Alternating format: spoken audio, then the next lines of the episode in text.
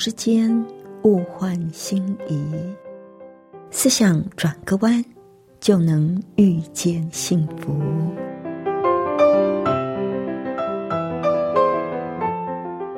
这里是希望之声，我是唐瑶，邀请您和我一起在今天遇见幸福。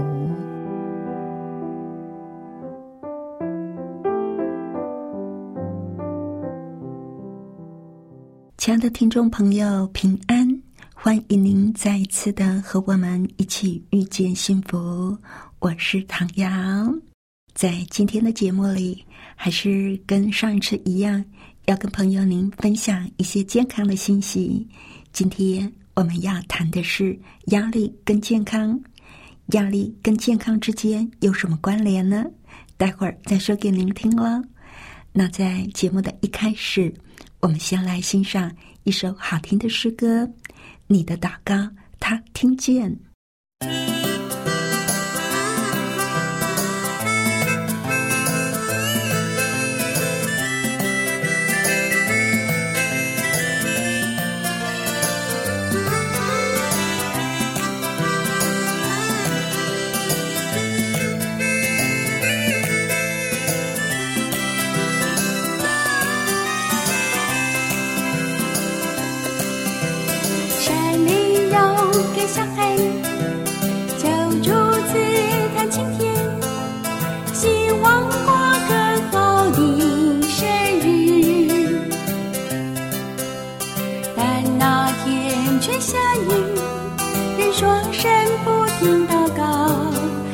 说，主会听，主每次都会听，只是这次他告诉我不可以，不可以，只是这次他告诉我不可以。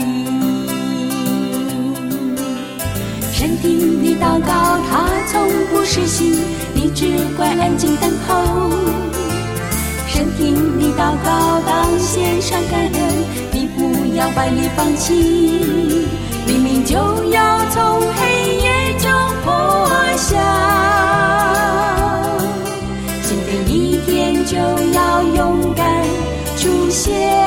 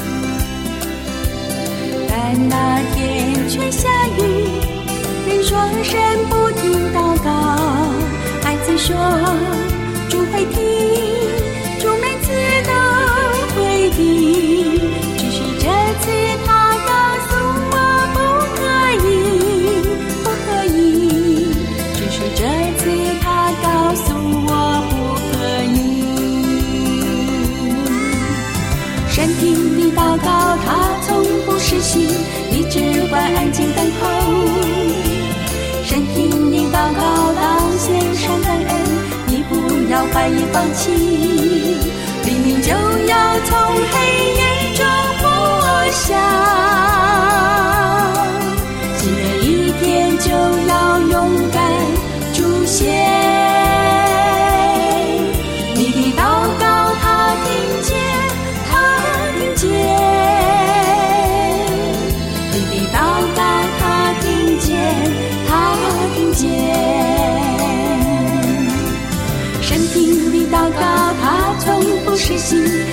只管安静等候，身体你祷告，当献上感恩，你不要怀疑放弃，黎明就要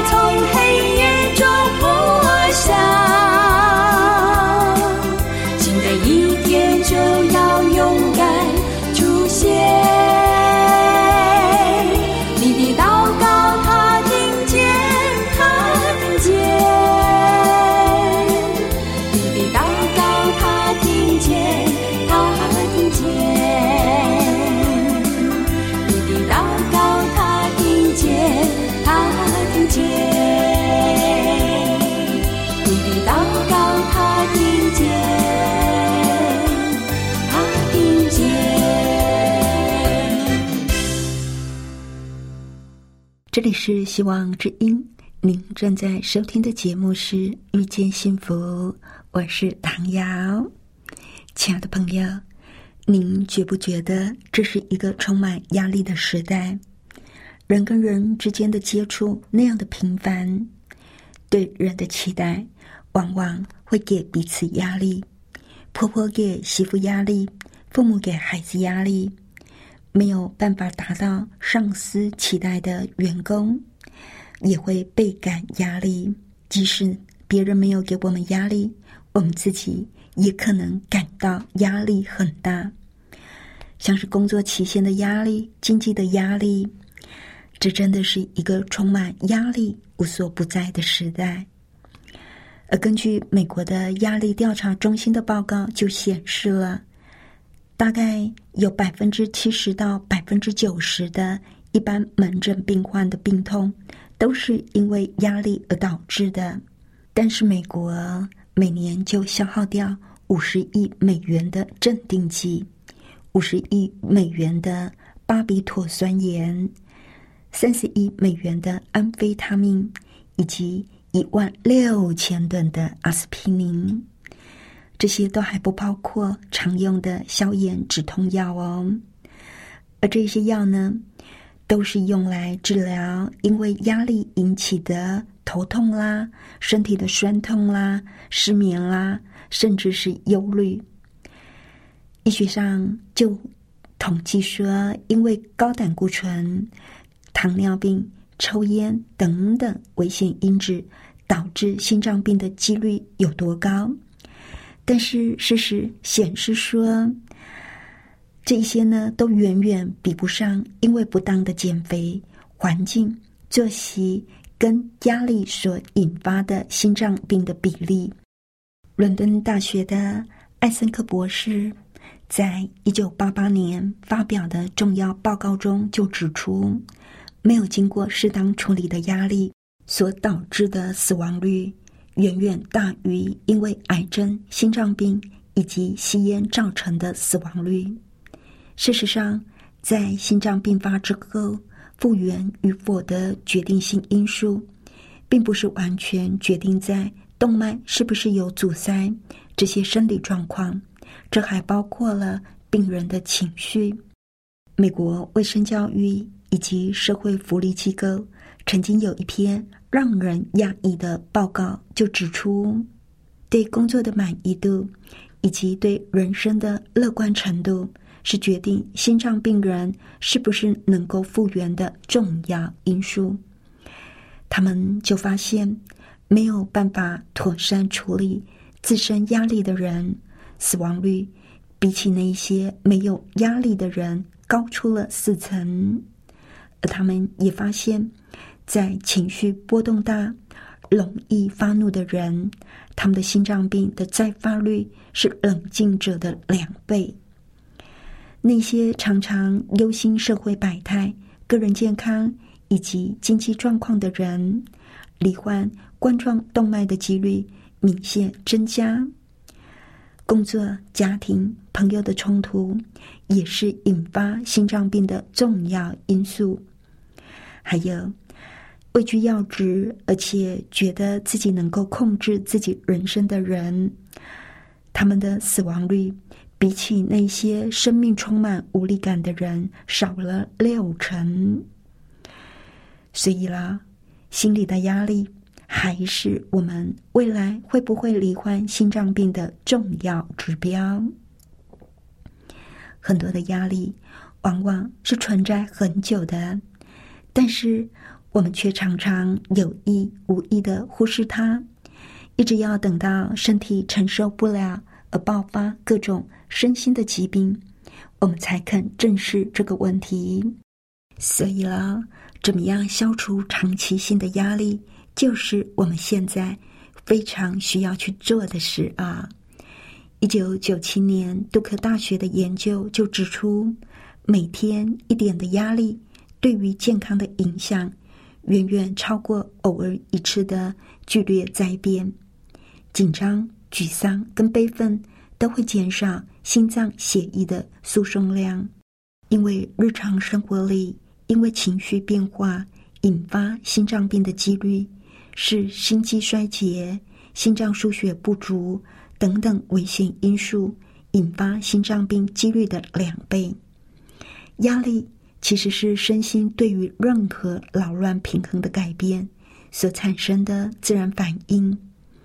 当我们的认知跟期望不相符的时候，或者是没有办法完全掌控我们的失望感的时候，压力就会出现。压力会使身体失去协调，导致负责体内平衡的两大主要生理系统——我们的自律神经系统以及荷尔蒙系统的失调。当这种平衡系统失调的时候，就会产生一大堆的毛病，像是失眠、紧张。忧郁、高血压，甚至是癌症。所以，怎么样来调节压力、释放压力，就是现代人一定要学会的功课。不要小看每天一点点的压力哦。在美国科罗拉多州的山上有一棵树，这棵树呢已经有三四百年的寿命。有人算过，它曾经承受十七次的雷击。甚至还有几次因为这样而燃烧起来，但是这棵树一直都没有死。三四百年的时间有多长呢？具体的说，就是当欧洲第一批移民到美国的时候，这棵树已经是一个亭亭玉立的少女。南北战争的时候，它长成一棵强壮的成年大树。到了第二次世界大战的时候。它已经成为好几个人都抱不住的巨树了。经历了三四百年、十七次的闪电，它是一棵坚强的老树。但是这棵树的树干现在已经变白，而且完全枯死了。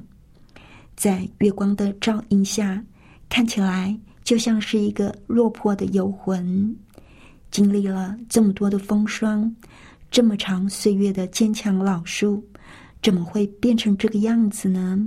原来这棵树受到了虫害的侵蚀，一只又一只小小的白蚁，一点一点的把这棵树掏空了。想象一下，当第一只白蚁来到这个树上的时候，其实我们只要用一根手指头轻轻的一压，就可以把这一只白蚁压死。大树就能够继续它的悠悠岁月，但是我们没有这么做。于是这只白蚁一直繁殖，最后把这一棵树整个掏空，树就这样枯死了。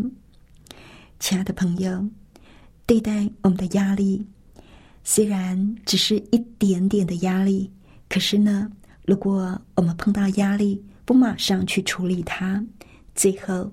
这些压力就会压垮我们。压力是身心失去协调的状态，它是一种不协调的状态。克服压力最主要的方法，不是去减少造成压力的事物，而是怎么样改变对事情的认知。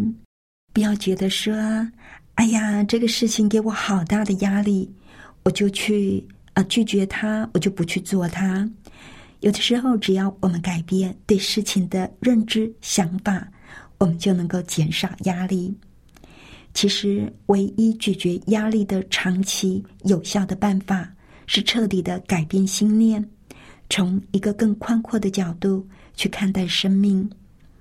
国际压力调查中心的总裁博洛医师综合长期以来有关压力的研究报告之后，他就得到。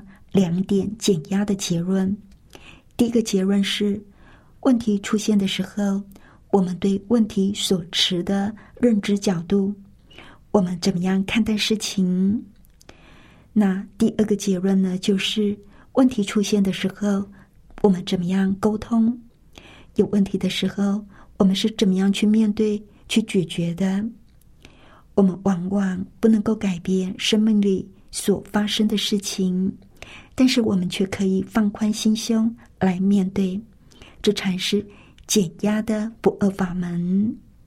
压力往往会造成一连串的自我伤害。了解压力，面对它。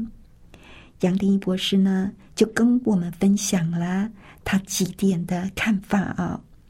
他说，压力往往是来自于我们对事情的观感，而不是事情的本身。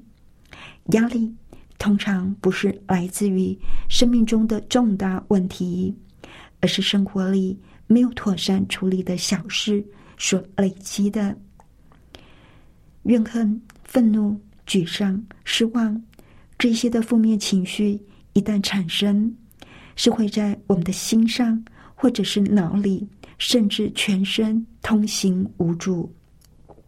所以了，我们就要以更宽广、更体谅的心去观看各种的事物，这样可以帮助身体重回平衡、协调的状态。这种心灵的转换可以改变压力，引领我们进入。崭新快乐的生命世界，那我们要怎么样成为一个不被忧虑愁烦、不被压力所压垮的人呢？在圣经的彼得前书五章七节说：“你们要将一切的忧虑卸给上帝，因为他顾念你们。”这是彼得在晚年的时候对基督徒的勉励。他勉励我们要做一个不被忧虑、愁烦、被压力所牵制的基督徒。事实上，我们每一个人都有不同的重担，家家也有一本难念的经。我们可以把我们的忧虑重担告诉上帝。当我们面临压力、挫折、困难等等重担而忧虑的时候，我们要学习把我们的忧虑重担告诉上帝，祈求上帝的帮助。也许你会说，祷告有用吗？当然有用。上帝能够用超自然的方法来除掉我们的重担，或者是感动我们身边的人，跟我们分担我们的重担。如果不是这个样子，他也会给我们智慧能力。勇敢的承担自己的重担，而让这个重担成为我们蒙福的媒介。如果你曾经祈求上帝的帮助，你一定会经过上帝透过这三个祷告的帮助。圣经上有一个有名的先知萨姆尔，他的出生就是从祷告而来的神迹。他的母亲哈娜。因为不能够生育，而感到非常的痛苦。但是，他没有把自己推向痛苦的深渊。他把自己不能够生育的压力，把自己的忧虑重担，都告诉上帝。他祈求上帝的帮助。他进食祷告，迫切流泪祷告。最后，他获得上帝的帮助。而生下萨姆尔。亲爱的朋友，你有忧虑愁烦吗？你有重担吗？我们都能够像哈娜这样迫切、真诚的告诉上帝，我们就能够成为不被忧虑牵制的人。当我们压力很大的时候，我们要学习交托。在新约圣经的马太福音十一章二十八。到三十节这一段是非常为大家所知道的一段经文。圣经上说：“凡劳苦担重担的人，可以到我这里来，我就使你们得安息。我心里柔和谦卑，你们当负我的恶，学我的样式，这样你们心里就必得安息，因为我的恶是容易的。”我的担子是清醒的。古代以色列的农人，当他们要训练一头没有耕作经验的牛之时，是用木轭把它和有经验的牛连接在一起。老牛身上系着紧紧的皮带，由它来承受负担；但是小牛的轭是松的，它走在老牛的身边，担子却是清醒的。在这一段经文里，耶稣的意思是说：“我走在你的身边，跟你同负一轭，但是由我来托一重物和背负重担。”是的，耶稣背负了我们的罪恶、羞辱跟永恒的灾。他在我们警觉害怕之前，就挪走了我们的恐惧。他也会除掉我们的混乱、困惑。让我们不需要自己独自面对，耶稣也会帮助我们卸除我们的焦虑。上帝更会帮助我们释放我们的压力，不论这个压力是来自于别人或者是自己。在祷告当中，我们可以祈求上帝给我们一个清新的、一个合神心意的思考。来面对我们要处理的压力，亲爱的朋友，上帝顾念你，他要挪去你的重担，释放你的压力。亲爱的朋友，有什么重担烦恼，我们尽管来到上帝的面前祈求，因为我们的主是一个听祷告的上帝。最后，我们来欣赏一首诗歌《天天赞美》。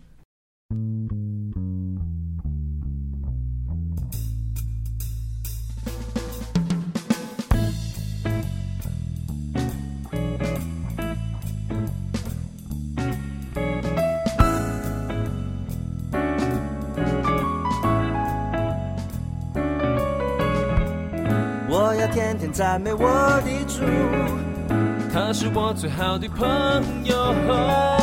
没有心事不能对他说，每天赞美，每天喜乐。啦啦啦啦啦啦啦啦啦啦，啦啦啦啦啦啦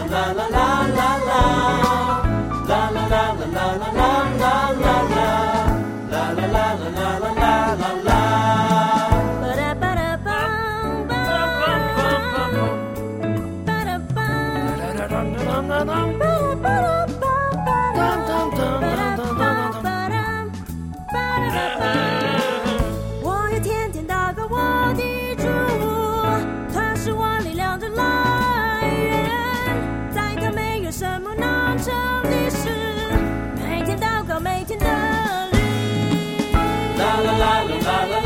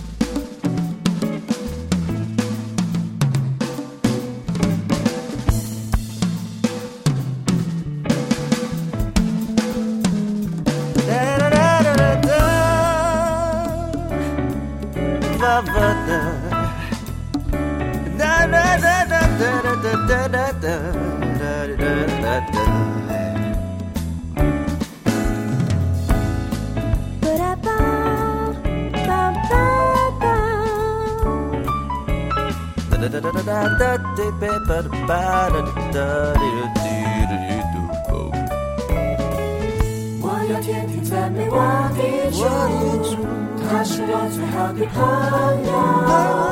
没有心事不能对他说，每天赞美，每天喜乐。啦啦啦啦啦啦啦啦啦啦啦啦啦啦啦啦啦。